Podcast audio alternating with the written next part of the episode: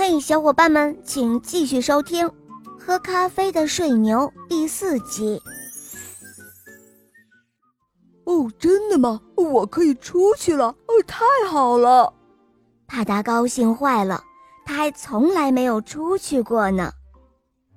给你，快把这碗咖啡喝了，明天好好的玩玩。丽丝没忘记给帕达带咖啡。我谢谢你了，丽丝。帕达说：“第二天一大早，帕达就被主人从牛栏里牵了出来。一辆崭新的牛车在等待着帕达。主人把车套在了帕达身上，说了一声‘驾’。帕达不知道‘驾’是什么意思，他呢站着不动。主人给了他一鞭子，帕达明白了‘驾’。”就是让他开步走。哎呦，这辆车可真重啊！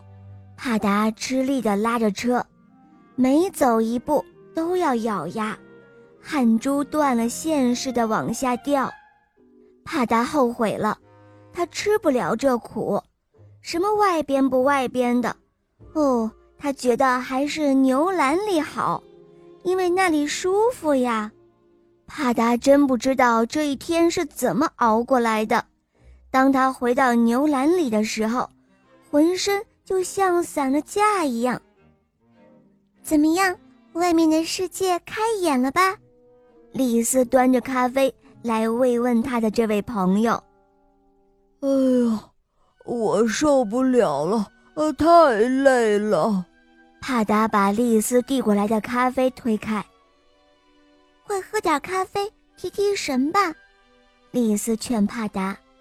你第一天劳动都这样，慢慢的习惯就好了。哦，我以后不喝咖啡了，帕达宣布道。丽丝惊讶的睁大了眼睛，丽丝觉得后果不堪设想。我觉得呃，死也比干活强。帕达说完。倒头就睡，丽丝端着咖啡在帕达身边站了好一会儿，直发呆。第二天，主人发现帕达又恢复了睡觉的习性，于是就不让他出来干活了。从这天起，帕达拒绝喝丽丝送来的咖啡了。一想起那天干活时的情景，他就浑身哆嗦，他倒十分留恋。人们来参观他的那段日子，可惜那一去不复返了。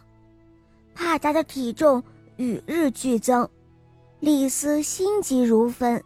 这一天终于到了，帕达被主人从牛栏里拉了出来，准备送到屠宰场去。丽丝泪眼汪汪地站在门口看着帕达。帕达看了一眼丽丝，他忽然有一点恨他。要不是他给我喝咖啡，我怎么会受那一天罪呢？帕达跟着主人走了。丽丝叹了口气，她不明白帕达为什么那么怕劳动。丽丝想起主人说过的一句话：“不怕死的人就什么都不怕了。”好了，宝贝们，这个故事呢就讲完了。如果你有故事需要我来讲给你听。你可以在公众号搜索“肉包来了”，在那里找到我来告诉我哟。